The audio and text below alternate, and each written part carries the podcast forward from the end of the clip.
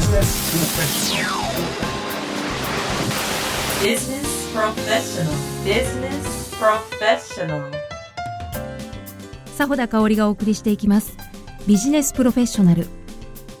この番組は起業家大学を主催されている須藤浩二さんが毎回さまざまな企業経営者をゲストに招き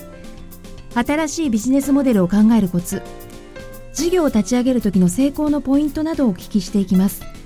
これから起業しようと考えている方また新しく何かを始めようと思っている方にもヒントになると思います。それではここから1時間お付き合いください。ビジネスプロフェッショナル。本日はミホージャパン株式会社代表取締役社長高島淳さんのお話を聞いていただきます。高島さんは1960年中国生まれ中国の大学で日本の経済文化歴史を勉強し大学卒業後山東省対外経済貿易局に入局。日本向けの食品の輸出を担当なさっていました。その後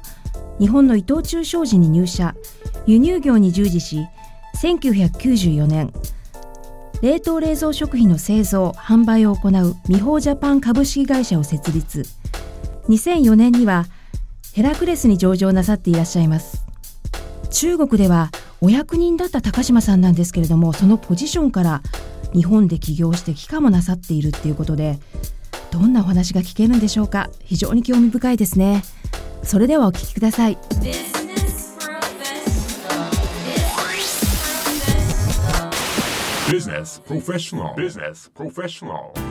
須藤浩二です、えー高島さん今日はよろしくお願いします。こちらこそよろしくお願いします。はい。えーまずこの御社の事業内容ですけれども、えー実はこれ製造業といって製造業ですよ製造販売。製造小売まで、まあ基本的には製造メーカーの立場ですが、ただあの製造だけじゃなくて、海外で製造していますから。だから輸出輸入の手続き非常に複雑しこれ全部自社で行う。あと日本に輸入した後、日本で販売する時物流までね、えーあと小売りまで、えー自分でスーパーも持っているし、これつまり製造から販売までね、えーできる範囲でできるだけ全部自社で行うというような企業ですから、まあ、正確の言い方としてはやっぱり食品のそ総合企業という言い方の方がいいかなと思ってです。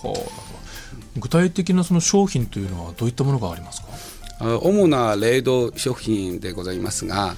もちろんあこれは会社の売上の大体80%です、あとはあ我々常温商品乾物と言いますから例えば缶詰とか、日本の乾燥したのひじきとかかんぴょうとかね、そういうような商品を今もやっております、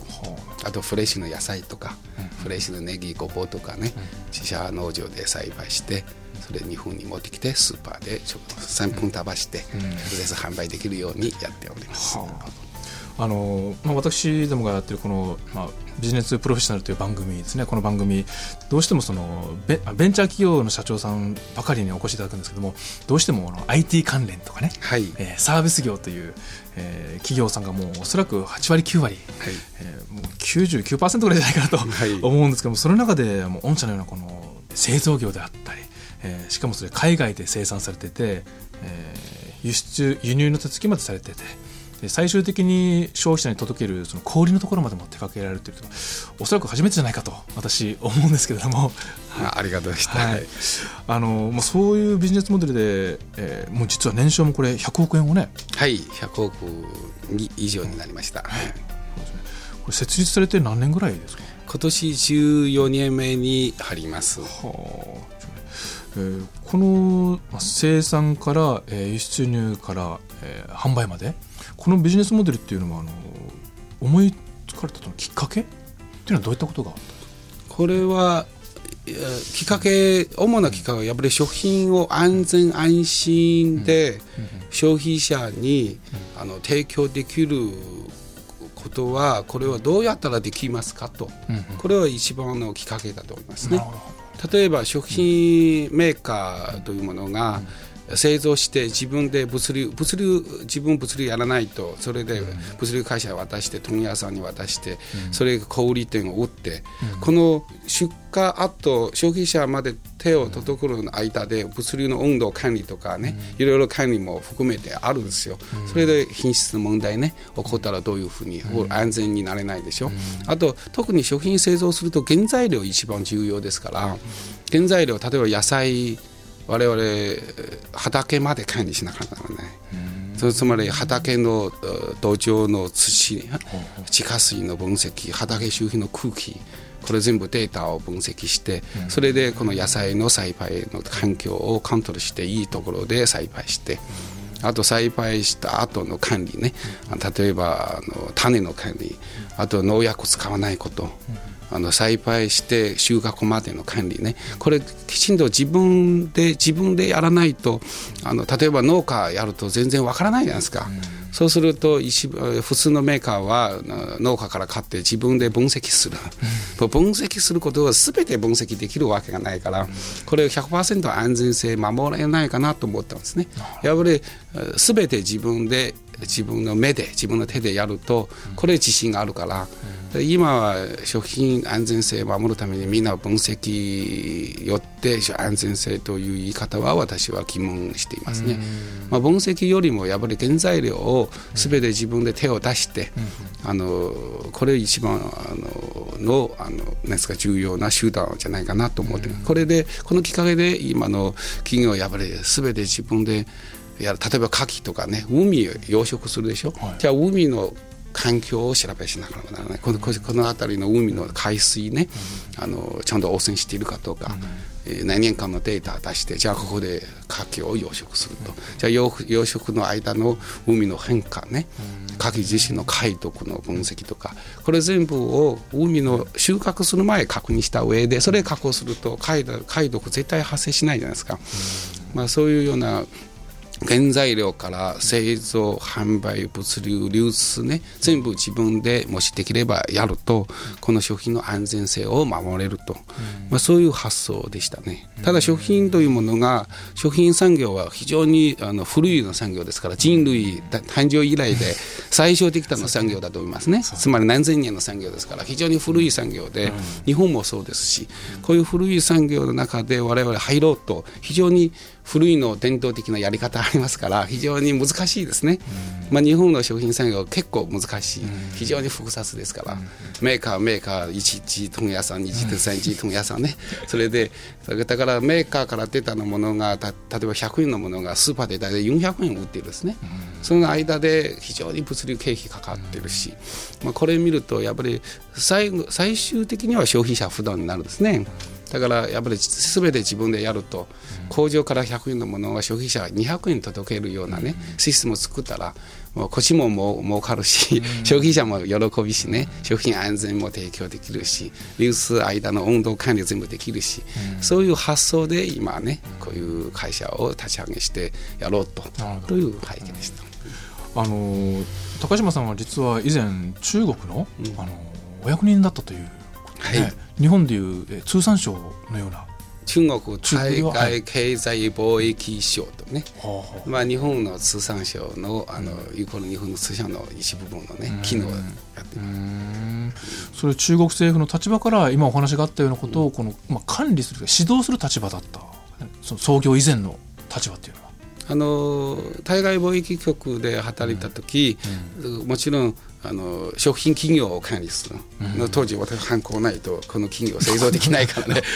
高島さんのハンコが必要だったんですね、私は山東省ですから全中国じゃ山東省は今8000万人ぐらい人口ね大体面積は日本と同じでね。このこの地域の例えば野菜のトップですね、私のハンコないとできないで、ね、だからそういう企業の立ち上げ指導、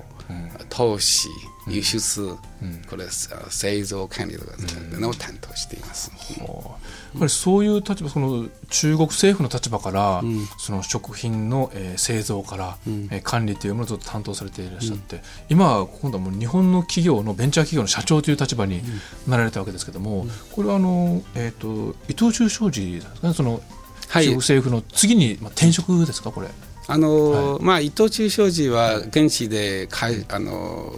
支社を作りたいと、立ち上げしたいと、うん、それで本社から人材いないからね、うん、あの言葉のいやこっち助けてくれと、うん、その最初は私出向の形で行って、一応、まあ、立ち上げしてから、まだ戻ろうと戻ろうと思ったんですけど、中国の役所にまだ戻ろうとね、まあ、伊藤忠商事の偉い人からうちの北京の中央政府に頼まれてそういう人を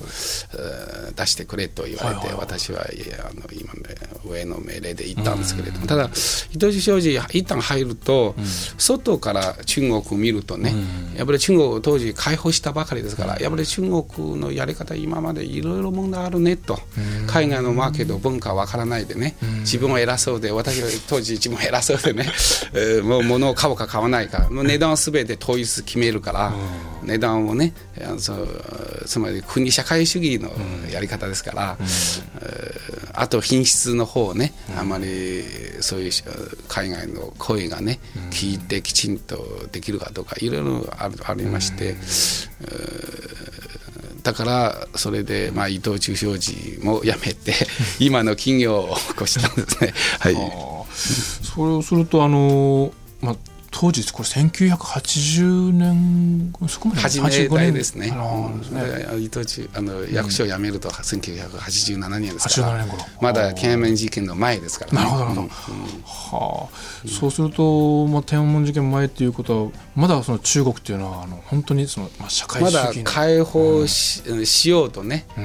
まあ毛沢東の76年亡くなって、それで大体これから鄧小平ね、うんあの本気やったば90年代の初めからね、ちょうどその前でしたね、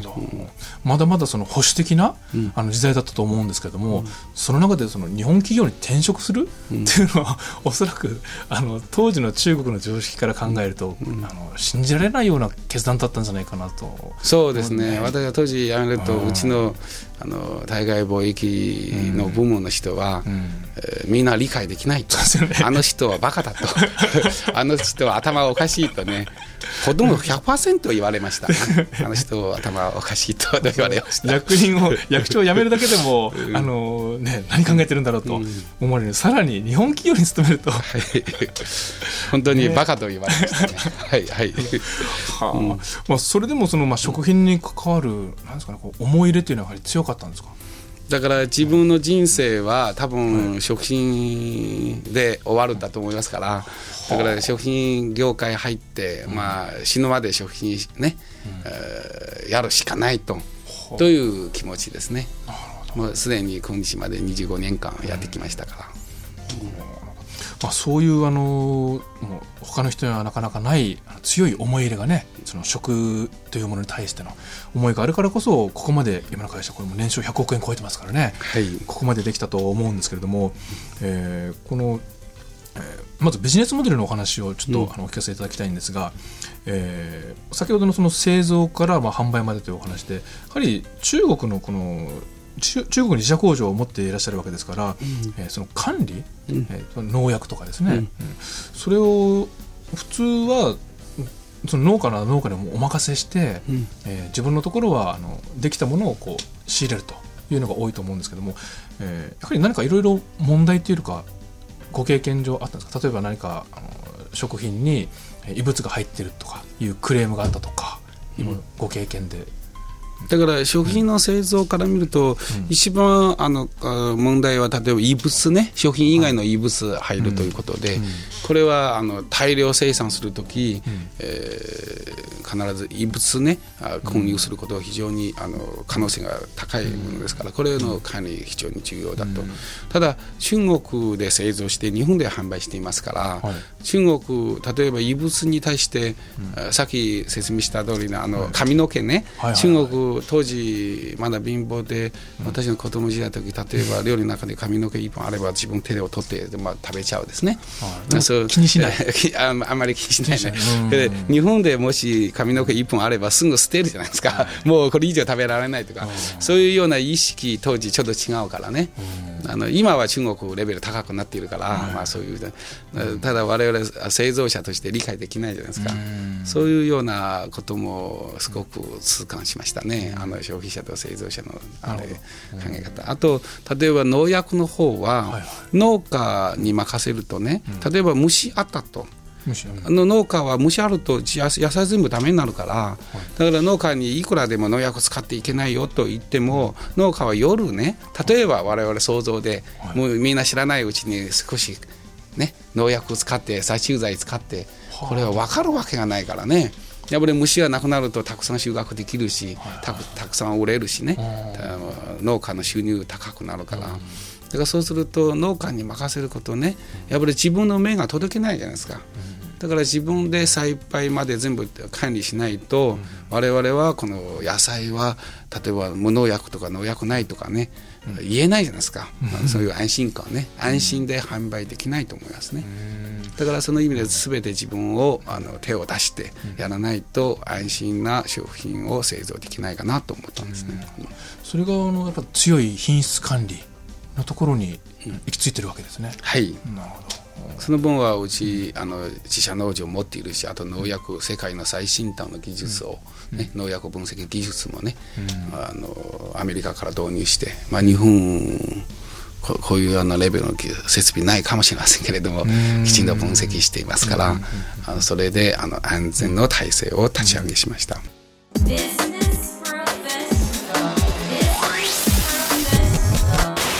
Business Professional. Business Professional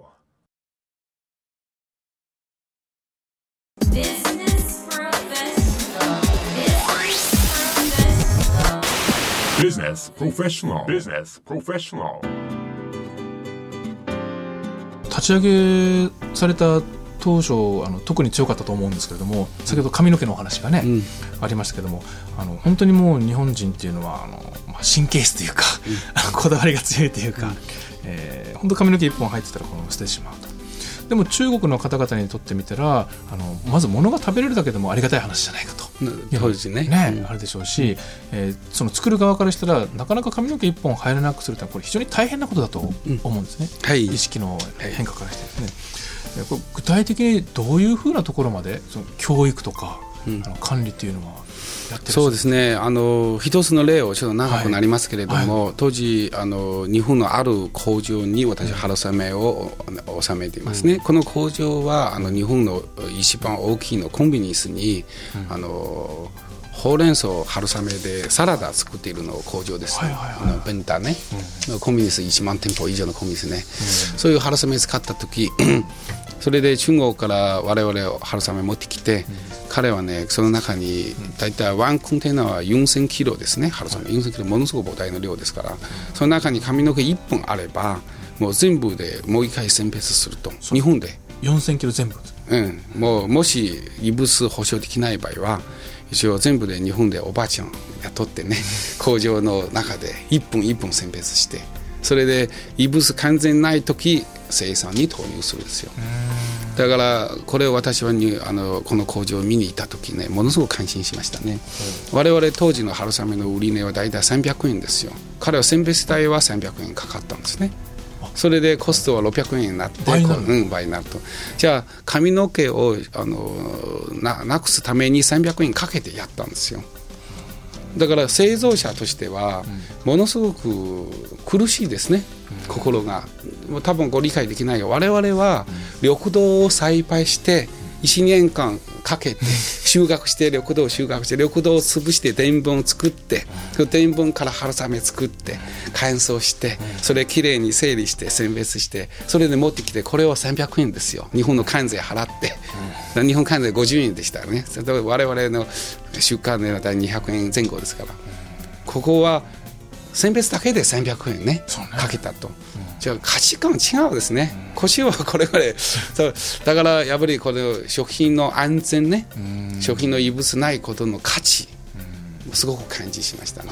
そうすると私は中国に帰って工場にね先の従業員の教育これを従業員に説明したんですよ。でもなかなか理解してもらえないんじゃないですか？理解できてるんですよ。だからあなたたちはね、うん、緑道を栽培して収穫して伝聞して今日までやって、あの海外は我々価値は200円だと。向こう1000別だけで 300円だと。この髪髪の毛1本ねもしなくなった場合は300円の価値出るよと。そういうふうに説明した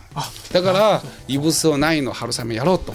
という決心でそれでやったんですよ。ワンコン持ってきてそのその工場にお願いしてこのワンコンは絶対異物ない。保証しますと。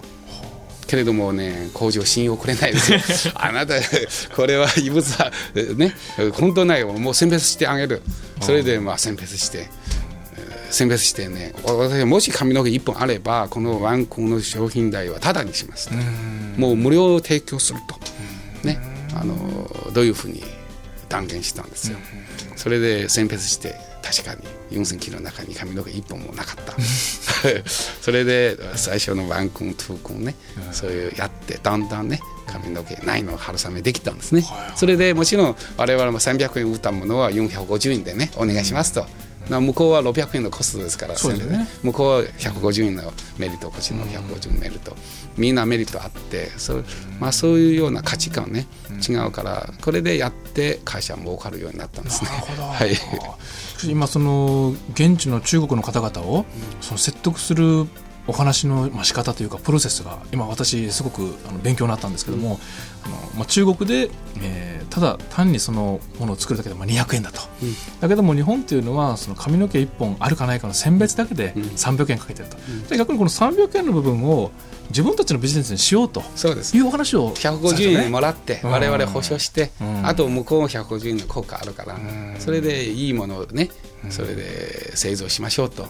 という教育ね従業員の教育はものすごく時間かかったんですね。つまり線の頭を洗う。と、はい、これは繰り返して繰り返して毎回自分の社員に説明してね、やっぱりなぜそうしなければならないということは説明しないとなかなかいい商品できないですね、最初はやはり反発強かったですか？反発というよりも理解できない。理解できなかった。うん、こんな髪の毛を一本なくなると300円の貸しあるということで、彼らは考え理解できないと。髪の毛一本ないことに対しての 300円が理解できなかった。できないですね。なるほど。あそうですね、うんはあ、でもそれをもう見事要は300円というこれ予算がついてるわけですよね。一方で見方としてはね。そのそうですね。払ってると現実があるわけですからね。あれはね、うん、予算というよりも日本の例えばさっき言ったの、スーパーとかね、販売してる春雨、ほうれん草春雨もしその中に髪の毛1本あれば、消費者クレームあれば、製造したものすべての店舗を全部回収しなければならないですね。そうですね。全部撤回して、その経費ものすごく膨大な経費ですよ。消費者の信用を失う。もう店舗の立場から見る。もちろん消費者ももう二度と買わない、うん、これから見るとやっぱり髪の毛の重要性ね、うん、現地の製造者説明したんです。だからその価値があると。なるほど、うん。はあ。もうそれは一方でその輸入する側の日本の企業にとってはそこまであの高島さんの方でやってくれるというこれありがたい話ですよね。だからそこまでやってあのみんなあの喜んでね、ね。あのまああの私のものが安心買えると使えるとね。だから会社はねもう急成長になったんですね、え物が売れて売れて、はい、もう生産間に合わない状態になったんですよ当時しかもこれコスト下がるわけですからね。日本の企業にしてみたら、うん、今まで300円だったのが150円で済むと。いう、うん、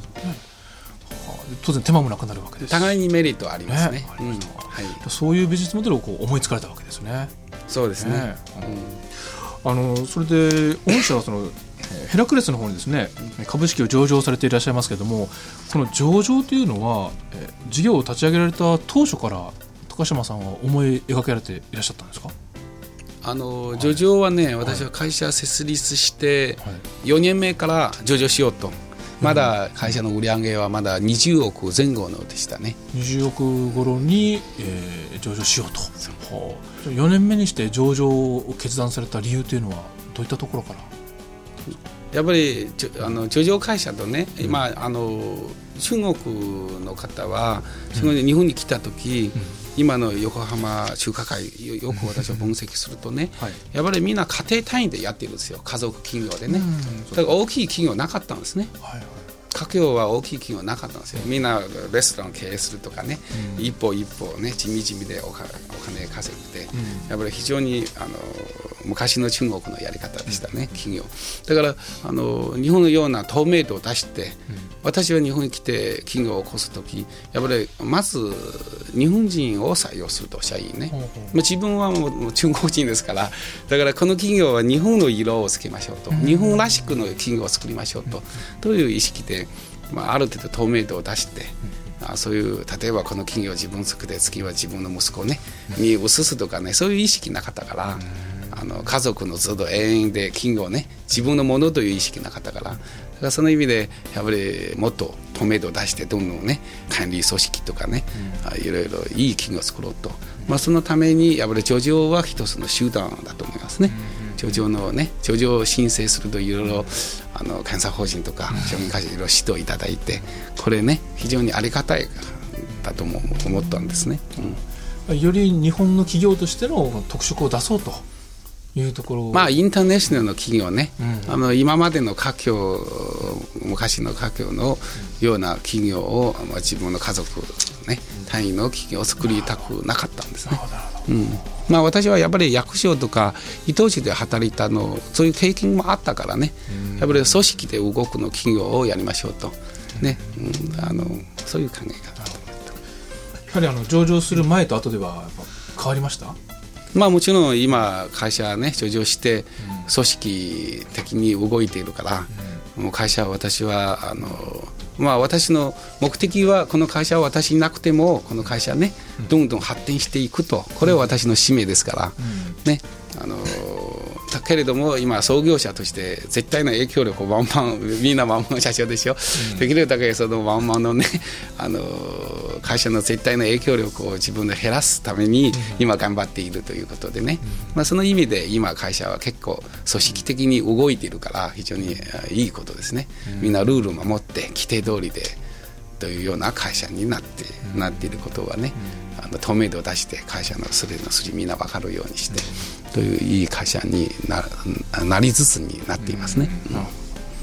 あのまあ、そういった形でそのよりインターナショナル職、まあ、家族経営ではなくですね、うん、組織としてあの会社を発展させていきたいとい。う思いでも上場までされて、えー、どんどんどんどん発展していってるわけですけれども、えー、まず品質の管理が徹底しているからこそ、うん、いろんな、まあ、コンビニエンスストアを始めてですね、うん、えー、これもこの商品が行き渡っていると。これで獲得した信頼を今今度はあの直接あのこの小売り、うん、お店スーパーですかね。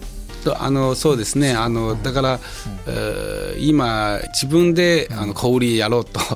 うん、それで自分の夢がね実現できると、はい、それで2年前から一応市場というスーパーを立ち上げしまして。2年前からですか、うん、はい。ちょうどあとね、はいはい、ちょうど、うん、これもうすでに何何店舗ぐらい今？今13店舗14 13店そんなに増えたんですかはい、はあ、その市場というこのスーパーですか、業務用スーパー、はい、うん。はい、これは他のスーパーと一番の違いというとどこになりますか？このスーパーはね特徴としては、まずあの低いのコストを管理すること我々スーパーは多分ねあの社員は1名しかいないし、はい、あとはあの人件費非常にねコンビニスの1店舗の人件費は大体1か月で100万ぐらいですよ。ワン店舗我々スーパーそんな大きいところはまあ100万ぐらいね。具体数字言うとね。だから人件費節約すること。あと商品はあの普通のスーパー、商品スーパー、大体1万アイテム、1万5000アイテムぐらいですね、われわれやっぱり消費者のあの欲しいものをね、あの選定して、大体3000アイテム絞って、やりますと。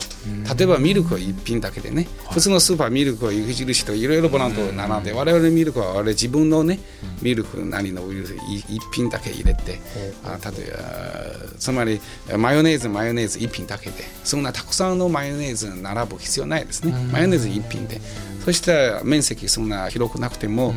まあ、あの商品アイテムを減らすと管理コストが下がるんですよ。社員は少なくなるからね。だからつまりあのローコストでこのスーパーを管理すると、だからあの下たのコストは値段の中に転換すると。それ消費者は安く買えると,、というような特徴ですね。先ほどの、えーまあ、春雨の,、うん。えー、あのコストを安くすると。結果的に300円かかってたあの選別の作業をね半額で、うん、あの済ませるように、えーされたわけですからそれと同じようなことをそのうん値段のスーパーでもねもう一つはねそうですね、もう一つは、今美穂は例えば他のスーパーを売ったものね、我々売ったもの120円のものを大体他のスーパー398円売ってるんですよ。あ。そんなに差があるんですか、うん。我々美穂の販売ね、じゃあ美穂の販売ね自分のスーパーで売る場合は120円のものはねもう9パーでねあるいは158円で販売できるんですよ、そうするとどういうことになると大体ワンパックは200円節約できるんですね、はいはいはいあの我々利益率もねあのももっと高いし他のスーパーを売るよりも、158円売っても我々利益率高いですよ、39パーよりね。まあそういうようなあのある意味で日本の小売りの物流のね、一つの、まあ、革命と言えるかなと思ったんですね。いやでも今のお話は本当にその通りでん的を得てるお話で、あの御社の場合はもう中国の現地の品質管理もしっかりなされててそれは日本のもう本当に細かい品質管理を求めてる企業にも認められてて、ん。それと同じ品質同じ信頼を得てる品質のものが実は安く。はい。それは問屋さんを通してなく生産から販売までを一貫して自社でそうです。やってるから輸出の手続きも含めて、はい。だから安く提供できるのは当然であってでも安かろう悪かろうではなく、通常のスーパー以上の品質管理をやっててしかもそれ自社で責任持てる品質管は理ですね。い、そうです、そうです、そあの通りです。ここ。はあの製造したところはうちじゃないですからとかうちじゃないわけですよね、全部うちが作りました、うちが検査しました。で、えー問屋さんを通してません。はい、だからこの値段です。でしかも御社はそれでも他のスーパーよりも利益率は高いと。高いですね。ねうん今一般消費者はまだそこまでうちの会社の仕組みまだ理解してないけれどもね。今もうそこまでその小売りのあの消費者ニーズにも耐えれるあのビジネスモデルを作り上げる中でいろんな本当またちょっと品質管理のねお話がありますけどもより末端の消費者ほど強い要望をね持ってくると思うんですね。その声がすぐね声ね反応、うん工場現場にねすぐ反応できるような仕組みできたんですね。いろいろあの特に今食品に関してあの法規制だとか基準っていうのを設けられてて、えーハサップですね、そうそれに対しての御社の取り組みっていうのもこれももちろんあはい。の、56年前かはい。らすでにうちの工場は SECCP ね、ハスピとか IS900 とかね、IS はい。あとは世界基準の最高ランクの基準の認定ね、全部今認定工場になっています。あもうに日本の冷凍商品協会のね、メンバーになったし冷凍協会の認定工場になっているし、これは6年前7年前にね、まあ、工場のあののレベルとしては私は今世界の基準になっていると思いますね。あのそれは日本の商社だとか大手の食品スーパーだとかあの大企業が求める品質をこの末端の消費者もそのまま享受できるということでその市場を通じて。はいそうです。今後この市場というその、えー業務スーパーの業態、これはどのくらいのペースで発展させていこうとか計画まあ、毎毎年5から10店舗ぐらいのスピードでね、あの一歩一歩であの進めていきたいと思います。でも急成長ではなく着実にっていう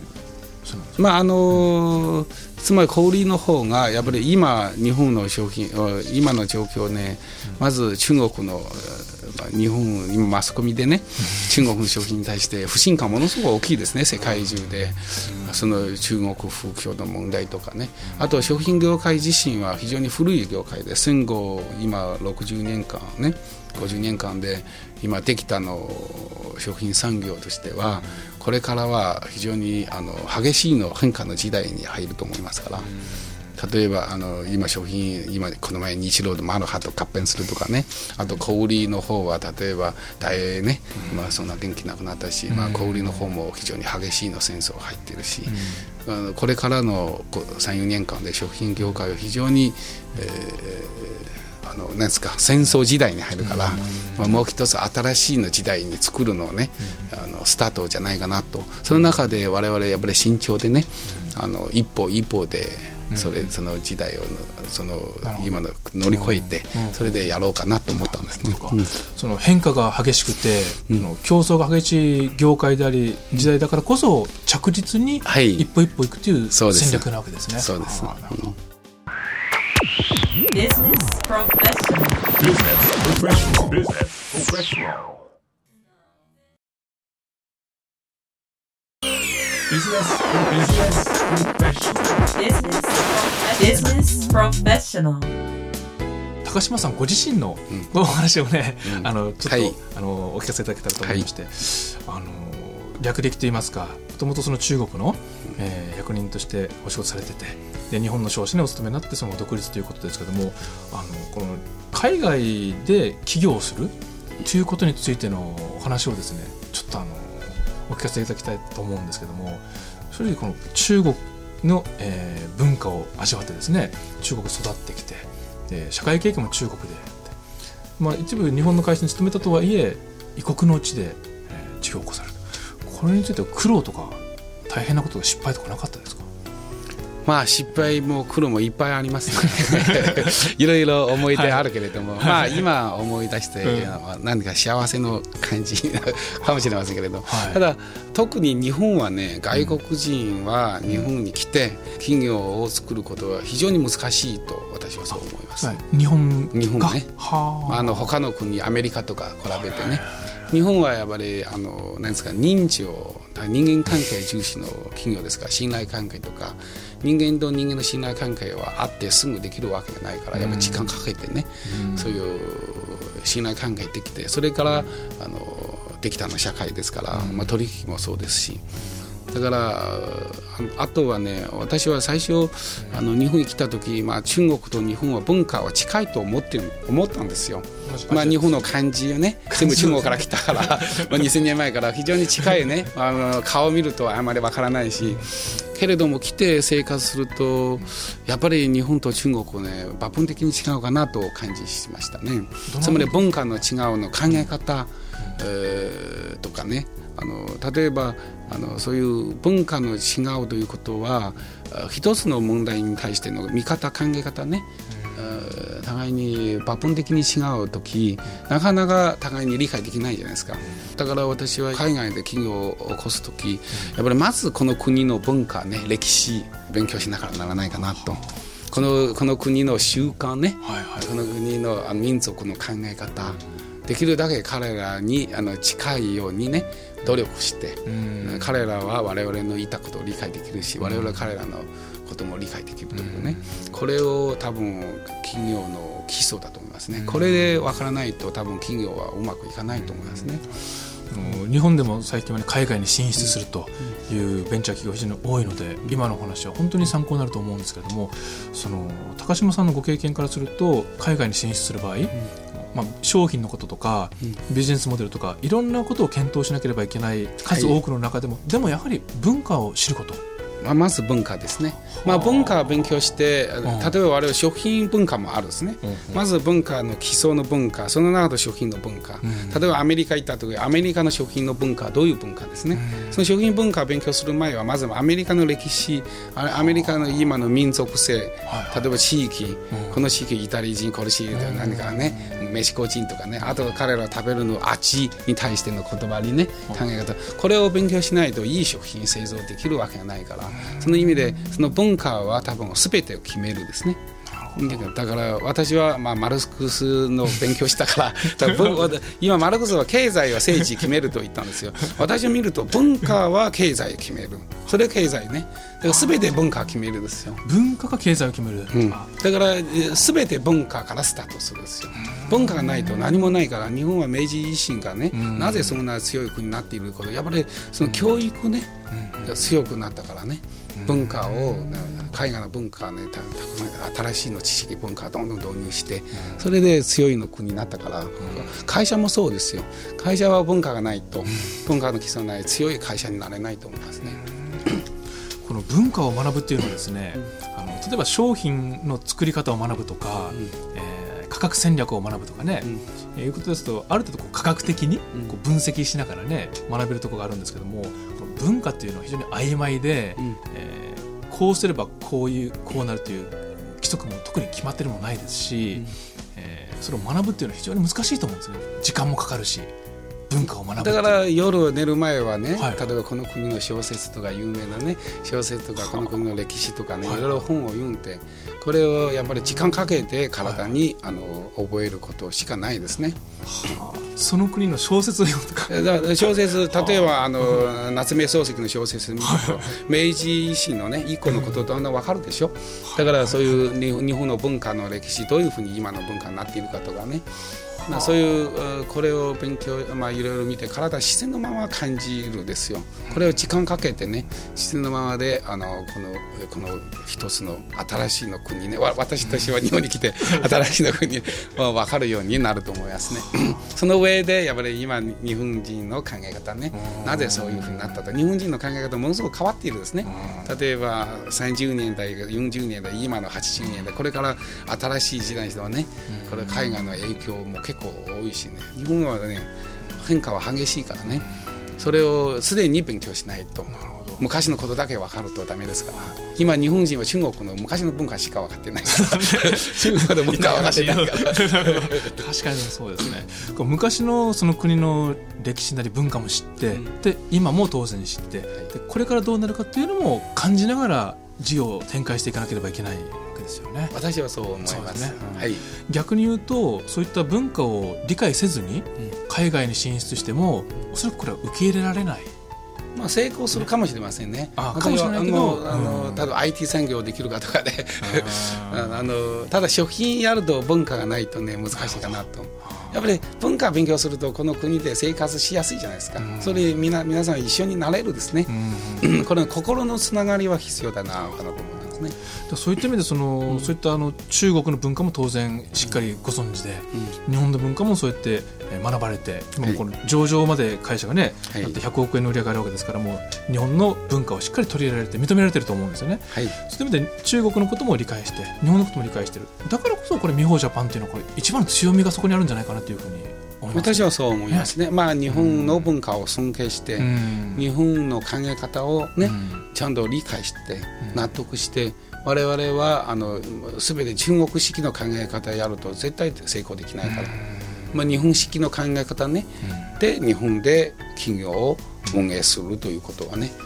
ということはあとつまり普通の日本人は中国のことを理解できないじゃないですか、言ったこと。我々は理解できると、ね。この理解したものを日本と矛盾しているところをどういうふうにねこれを抹消してそれでねあのうまくいくということはこれはあ私はあすごくね。感じしましたね。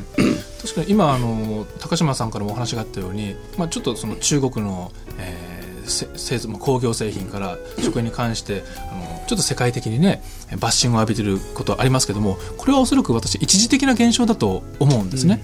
うん。オリンピックもありますしだんだんだんだんそのけ中国という経済をもっと発展していって、えー中身も伴って品質もねアップしていく。ただ一時的なその経過として今そういうふうなバッシングがたまたま今だけあってると。でそう考えると今後ますます中国の存在っていうのは世界にとって非常に大きなものになってくると思うんですね。だから日本企業にとって中国とのお付き合いっていうのも欠かせないものになってきてだけれども今お話があってその文化の違いっていうのがね、あるだけども御社の場合はその文化の違いもそれぞれの立場が理解できてなおかつその文化の違いの衝突を回避する方法解決する方法もね理解されたわけですよね。で今の例えばうちの社員の中で大体日本人の方は8割で中国人2割ぐらいでねみんな同じオフィスで仕事してうん。それ互いに理解ねうん。できるようなあの互いに影響あるですよ。ね。まあと時々みんなあーあれ考え方違うとかね。そういうこと。それの中でだんだんね互いに理解できるようになっているから、もちろん我々消費者日本のね、お客様とか消費者の考え方はどういうふうに完全に理解できるかどうかは、これは基本はあの文化の基礎だと思いますね。しかもその中でも御社の場合はあの食に関する文化をもう中国の食に関する文化と日本の食に関する文化これ両方理解してますからあのおそらくいろんなその国の風土だとか、えー習慣の中でもすごく基本的な部分ね。人間が生きるために欠かせない部分の両方の文化を理解してるっていうふうに言えると思うんですね。そうするとそこをベースにしてここからいろんな事業が日中を架け橋するいろんな事業が展開していきやすいように私は感じるんですけれども。だから私は日本に来て、うん。この17年間で日本で勉強したね、うん。まあ、中国で勉強できないことは日本でいろいろ勉強になりまして、これは今の日本は多分20年間後の中国とね、は似ているから、まあ、20年後想像できるですよね。あのだからこれから中国はどんな、ね、事業を起こして儲かるかね どんなものを必要するか今日本で生活して分かるですよ、だからその意味でミホジャパンというものが将来ミホチャイナとか、うん。ミホアメリカとか、うん。まあ、そういうようなあの我々日本で勉強したの食品に対しての意識、安全性安心ね、そういう意識の基礎として、それ中国もちろん工場中国あるから製造して、それ中国で販売していくと。あのすごくいけるかなと思ったんですね、中国人も食品の安全性も追求始めましたから、今回中国国全体でね食品安全安全とかね,、追求して我々はすでに10年前から勉強になっているから、まあ、そういう意味で我々はあこれから中国で展開することをやりやすくね、と思いますから、あの今後の御社のビジョンとか戦略、っていうのはどういうふうなことがありますか？だから、さっきすでに説明した、食品企業は食品としてもやっぱりインターネショナルになりましたね、インターネショナル多分日本の食文化日本食和食中華とかねヨーロッパ食。これを我々はあ工場でもちろん和食も製造して中華製造洋服を製造しているから。だから食品企業の我々は日本だけじゃなくて中国とか、アメリカとか私個人的な考え方は中国の13億アメリカ3億、日本は1億。それでこの3つの国は世界の GNP のね、あの多分何割でしたからね。もう23割ぐらいのね、世界。あと人口はまあ20億弱の国で。だからこの3つの国の中で三国間でねあの美穂の存在の基礎として考えてみます。今まで日本と中国だけですからあとはアメアメリカ入れてそれであの、まあ、中国は製造拠点として、もちろん日本も製造拠点もこの前は飛産フーズ買収してね、工場も持っているし、あと日本のいろいろ我々協力工場を立ち上げしたし、日本のものを製造して中国で販売すると、まあ、今結構今どんどん拡大していますから、日本の食品日本の米とかね。今あの東北地方の県とね県として中国で販売する。つまり今アメリカのものを我々はアメリカから中国を持ってて販売して、アメリカカナダのものを日本で販売するとか中国のものをアメリカに持って行って販売する、こういう産業はすでにやっているんですね商売は香港とか韓国とかね世界あとヨーロッパとか。そうするとまあ美穂というグループとしては将来のビジョンとしてはやっぱりこの3本柱でねアメリカ日本中国。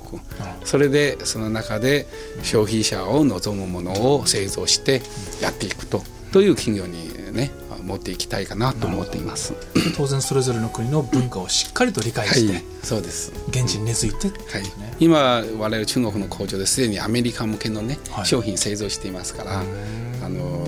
アメリカに合わせて製造した商品ですが、その商品日本に持って全然販売できないけれどもアメリカとしては最高級のね、あとサーモンの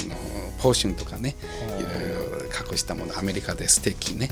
作る。だからえーつまり我々製造機能としてはすでに持っていますから、洋服とかね。そうですよね。まあ、それだけこれからもねますます発展が期待される御社ですけども、あの求める人材像、どういうふうな人材をこういうふうな経験がある人が欲しいなとかこういう考え方を持っている人とぜひ一緒に仕事をしたいなっていうのはございますか？つまり発想力ね、発想力。いろいろあの思いつきの発想力、うん。どんどん出てくる方ね、うん。あとエネルギーね、あるあの何かやりたいというような人材は必要だなと思ったのあと若くて、体力精力ね、うんうん。体力。さっき言ったのやっぱりインターネッショナルの人だな例えば言葉だけであの一つの国の文化分かるためにやっぱりこの国の言葉は分からないとできないですね、つまり少なくとも英語日本語中国語、この3つの言葉ね、分かって、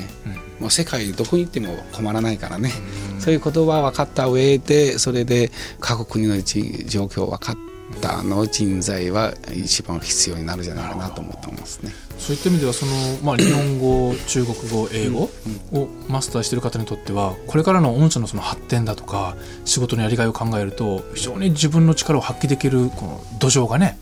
揃ってるっていうことも言えますね。そうです。私自身はこの3つの言葉は大丈夫ですから、ね、それからみんな 同じ要求してだからうちの社員は来て「中国語勉強しないですか?」と日本にね、うん、あの面接する時ね、うん、あ「勉強気持ちあると」あるいは「英語どうですか?」とね、うん、聞くですね。わかりました。あの今日本当にいろいろあの興味深いお話をお聞かせいただきましてありがとうございました。こちらこそありがとうございました。はい、えー、本日は美宝ジャパン株式会社代表取締役社長でいらっしゃいます、えー、高島淳さんにお話をお伺いしました、えー、今後ますますの発展を期待しております、えー、本日ありがとうございました。ありがとうございました。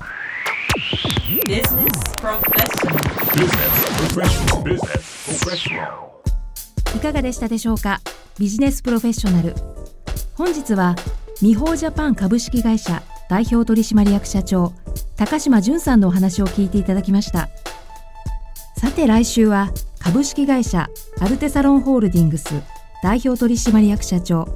吉原直樹さんのお話を聞いていただきます。どんなお話が聞けるんでしょうか？お楽しみに。ここまでのお相手は佐穂田香織でした。